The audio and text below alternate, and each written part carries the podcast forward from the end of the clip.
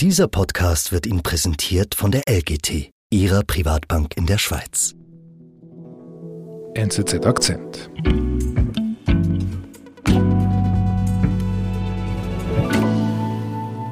Merit, viele Leute wissen noch ganz genau, wo sie am 9-11 waren. Mhm. Und es gibt ja auch Leute, die vergleichen den 9-11 jetzt mit dem 7. Oktober in Israel. Mhm. Wo warst du am 7. Oktober? Also es war ja ein Samstag und ich kann mich erinnern, am Morgen, als ich aufgestanden bin, da kamen halt all diese Eilmeldungen. Mhm. Und das habe ich angeschaut, habe immer wieder mal reingelesen. Ich hatte frei, eben Samstag. Und ich war dann noch am Abend beim Fußball sogar und, mhm. und wir haben drüber gesprochen. Mhm. Aber das ganze Ausmaß dieses Angriffs war mir am Samstag wirklich noch nicht bewusst. Das, das war erst am Sonntag, dass ich das so voll mitbekommen habe. Mhm. Und als Juristin haben sich mir dann natürlich gleich spezielle äh, Fragen gestellt, weil das furchtbare Verbrechen natürlich waren, mhm. die da begangen wurden. Und mit der Zeit habe ich auch dran gedacht. Das ist ein Thema dann für juristische Aufarbeitung mhm. an den Internationalen Strafgerichtshof. Warum Strafgerichtshof? Also der Internationale Strafgerichtshof ist zuständig für die Aufarbeitung von Verbrechen in dieser Art. Und damals beim Ukraine-Krieg ging es auch sehr schnell, dass der mhm. Chefankläger, Karim Khan heißt der, ein Brite, dass der sich geäußert hat. Also keine 24 Stunden nach dem Großangriff von Russland hat sich Karim Khan geäußert und gesagt, dass er das verfolge und tätig werden könnte. Und jetzt beim Massaker der Hamas? Das war eben auffällig, dass da nichts kam vom Internationalen Strafgerichtshof. Auch am nächsten Tag nicht und am übernächsten Tag nicht. Zum Beispiel auf dem Profil auf, auf X war tagelang Funkstille. Und es ging bis zum 11. Oktober, vier Tage später, dass da endlich ein offizielles Statement zu lesen war. Der Nahostkrieg wird auch völkerrechtliche Folgen haben, möglicherweise. Welche Rolle der Internationale Strafgerichtshof dabei spielt, erklärt Auslandredaktorin Merit Baumann. Ich bin David Vogel. Merit, was hat denn Karim Khan, was hat der Vorsitzende vom Internationalen Strafgerichtshof denn gepostet, vier Tage danach? Das war am 11. Oktober und das war der Internationale Tag des Mädchens. Und er hat sich dazu geäußert. Moment, zum Krieg hat er nichts gepostet? Nein, er hat nichts zum Krieg gesagt. Warum? Das ist jetzt ähm, ein bisschen spekulativ vielleicht. Wir wissen es natürlich nicht, warum er sich nicht geäußert hat. Möglicherweise hat eine Rolle gespielt, dass natürlich der ICC ein Akteur ist in der geopolitischen Lage mhm. und dass das eine sehr heikle Situation war, weil Israel bekanntlich nicht Mitgliedstaat ist vom Internationalen Strafgerichtshof, mhm. die Palästinensergebiete sich aber seiner Rechtsprechung unterworfen haben. Bitte erklär uns doch mal, was machen die genau? Also der Internationale Strafgerichtshof ist eine sehr junge Institution noch. Mhm. Der hat seine Tätigkeit erst vor gut 20 Jahren aufgenommen. Mhm. Und das war wirklich ein Durchbruch im Völkerstrafrecht, weil bevor es den ICC gab zu den Jugoslawienkriegen oder auch zum Genozid in Ruanda, wurden Sondergerichte eingesetzt. Wollte ich gerade sagen, da gab es ja schon, das genau, war ja vorher. Genau, das waren Sondergerichte oder auch die Nürnberger Prozesse nach dem Zweiten Weltkrieg.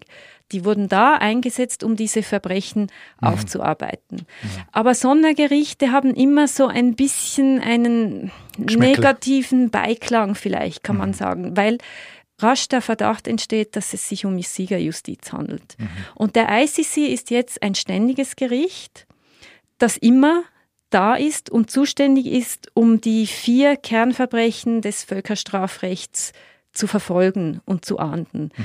Und da geht es um Kriegsverbrechen, Verbrechen gegen die Menschlichkeit, Genozid und den Angriffskrieg. Das sind diese vier zentralen Verbrechen und die kann der ICC verfolgen. Mhm.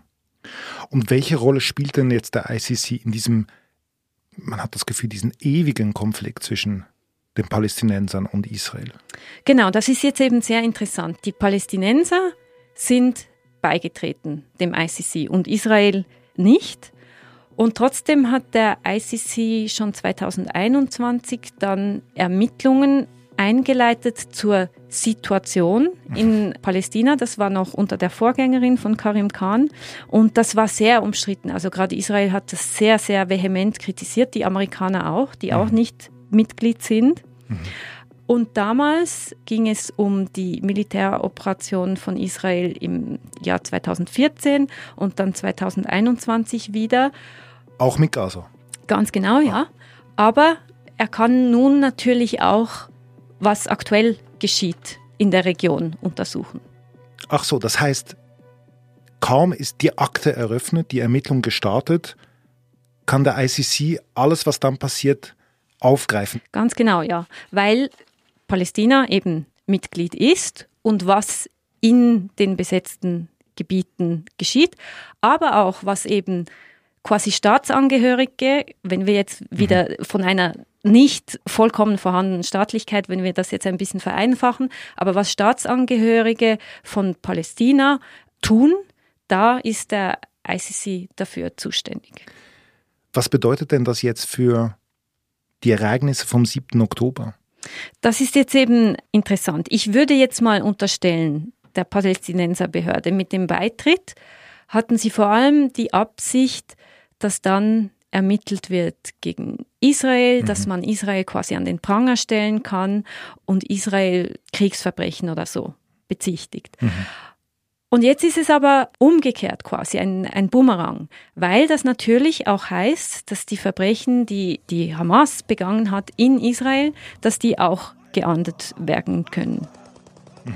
Also konkret diese Angriffe am 7. Oktober, ähm, dieses Massaker an, an dem Musikfestival, das Eindringen in die Kibbutzim, 240 Personen wurden als Geiseln genommen. Es gab über 1400 Tote mhm. Israeli. Es ist relativ eindeutig, dass Kriegsverbrechen begangen wurden. Mhm. Man kann wahrscheinlich sogar sagen, weil es sich um einen sehr systematischen Angriff handelte, das wären dann Verbrechen gegen die Menschlichkeit. Und mhm. es gibt sogar Völkerrechtler weltweit, die in einem offenen Brief die Hamas einen Genozid vorwerfen. Okay. Und was heißt denn das aus völkerrechtlicher Sicht jetzt für Israel? Also völkerrechtlich ist es ganz klar, nach diesem Angriff, dass Israel ein Selbstverteidigungsrecht hat. Also sie dürfen im Prinzip alles machen, militärisch, um die Gefahr, die von der Hamas ausgeht, zu eliminieren. Mhm. Aber bei der Kriegsführung gibt es durch die Genfer Konvention zwei fundamentale Regeln. Die eine ist, dass zwischen Zivilisten und Kombattanten, also Kämpfern, unterschieden werden muss. Und die andere ist, dass alle militärischen Operationen zur Eliminierung dieser Gefahr verhältnismäßig sein müssen. Dann hören wir uns mal an, wie die Reaktion von Israel getönt hat.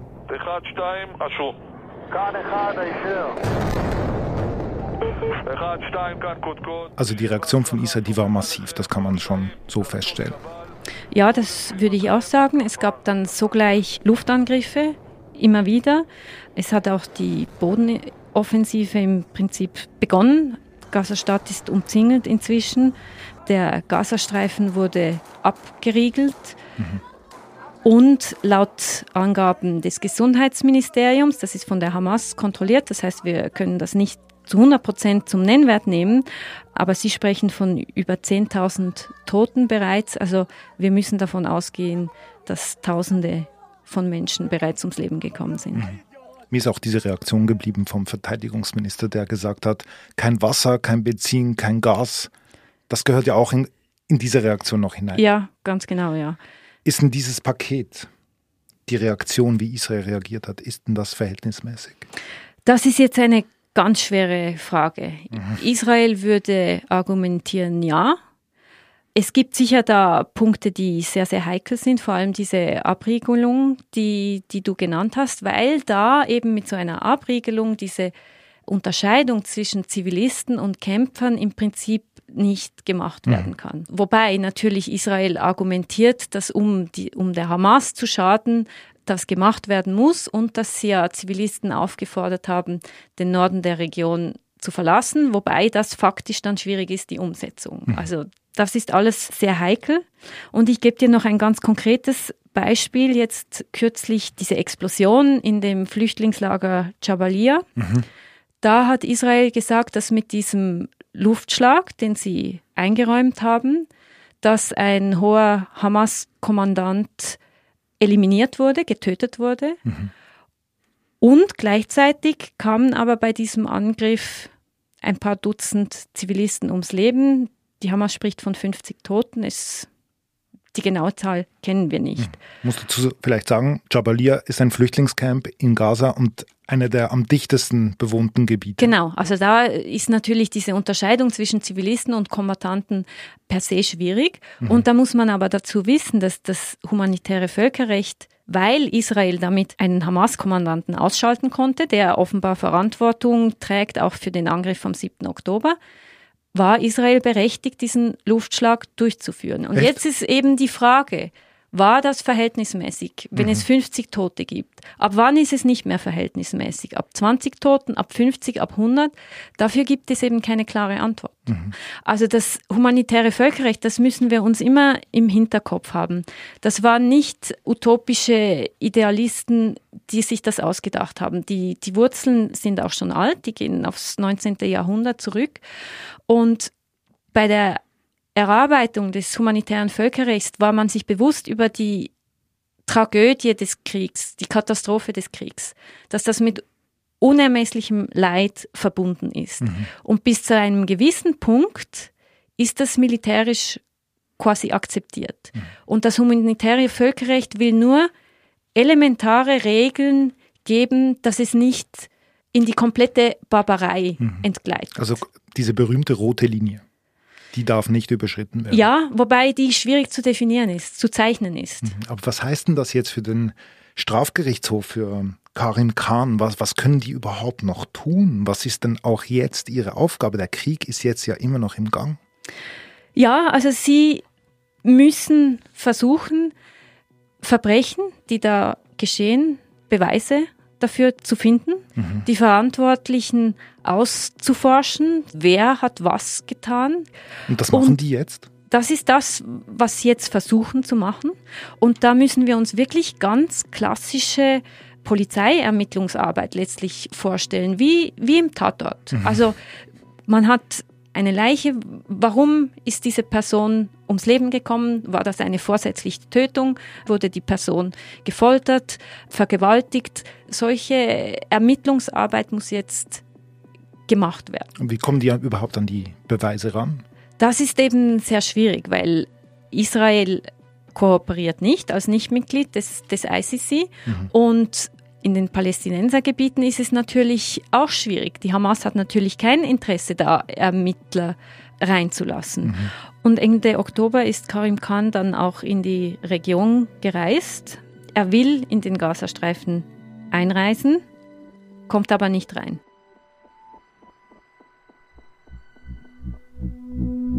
Wir sind gleich zurück. In einem turbulenten Marktumfeld brauchen Anleger einen verlässlichen und vertrauenswürdigen Partner. Die langfristige Ausrichtung von LGT Private Banking gibt Ihnen Stabilität und Sicherheit. Mehr erfahren Sie unter www.lgt.com.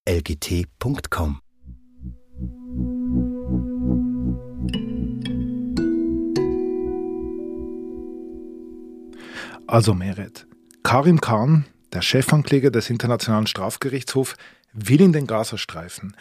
Warum konnte er nicht rein? Er steht am Grenzübergang Rafah, wo Israel und Ägypten die Kontrolle haben, was rein und raus geht und wird da nicht reingelassen. Mhm. Und deshalb hören wir ihn da. Genau, ja. Er hat dafür eine Videobotschaft dann aufgenommen. Eine ausführliche Videobotschaft steht da direkt am Grenzübergang. Und er weist da auf die katastrophale humanitäre Lage im Gazastreifen hin. erwähnt auch, dass sie untersuchen, was passiert ist, ganz objektiv, wie es äh, Juristen tun müssen. Er erinnert auch an die Gräueltaten des Zweiten Weltkriegs, an den Holocaust und dass die internationale Gemeinschaft, wie wir sie heute kennen, auf diesen Trümmern aufgebaut wurde. Und dass es da dieses Versprechen gab des Nie Wieders und dass dieses Versprechen erfüllt werden müsse. Es tönt gut, was er sagt. Ich sehe einfach einen hohen juristischen Beamten, der an einem lauten Grenzübergang steht und nicht weiterkommt in seiner Reise. Ja, das zeigt natürlich die Ohnmacht auch. Die Ohnmacht der internationalen Strafjustiz grundsätzlich und des ICC im, im Speziellen, weil der Spielraum in der Realität natürlich sehr eng begrenzt ist. Mhm. Der ICC hat keine eigene Polizei, die da rein kann und, und ermitteln kann. Er ist immer angewiesen auf die Kooperation der Behörden und ohne die sind ihm die Hände gebunden. Mhm. Bisschen provokant gesagt könnte man einfach sagen, es ist schön, dass es den ICC gibt, aber es hilft irgendwie nicht. Das ist irgendwie, wenn es nicht gäbe, würde man es jetzt gerade nicht merken. Ich kann zu 100 Prozent nachvollziehen, diese Einschätzung. Das ist tatsächlich ein Problem. Ich bin trotzdem ganz anderer Meinung, mhm. natürlich. Gerade der Ukraine-Krieg und jetzt dieser Terrorangriff. Genau für solche Situationen wurde der ICC einst gegründet. Mhm. Ich glaube auch, dass es abschreckend wirken kann, weil man doch weiß, da ist eine Behörde, die allenfalls das irgendwann ahnden könnte. Die juristischen Mühlen malen immer sehr langsam. Ich glaube nicht, dass in den nächsten zwei, drei Jahren irgendein Hamas-Kommandant in Den Haag vor Gericht steht. Das wäre wahrscheinlich naiv. Aber diese Völkerstraftaten verjähren nicht. Das heißt, auch in 20, 30 Jahren könnte man sich einen Prozess vorstellen. Das hat auch schon geklappt, wenn wir zum Beispiel an Slobodan Milosevic denken. Da wurde auch immer für undenkbar gehalten, dass der irgendwann in, in Den Haag einsitzt. Das war dann trotzdem irgendwann der Fall. Mhm. Ich glaube auch, es ist ein sehr wichtiges Signal für Opfer und Hinterbliebene, dass sie sehen, da ist jemand, der das ernst nimmt, unser Leid. Mhm. Und die Alternative wäre ja, dass wir einfach die Schultern zucken und sagen, okay, es war furchtbar, aber wir können da nichts machen. Mhm. Und das fände ich auch sehr unbefriedigend. Mhm. Also eine Welt mit ICC ist dir lieber als eine ohne. Ja, das muss ich schon sagen, ja. Liebe Merit, vielen Dank. Danke dir, David.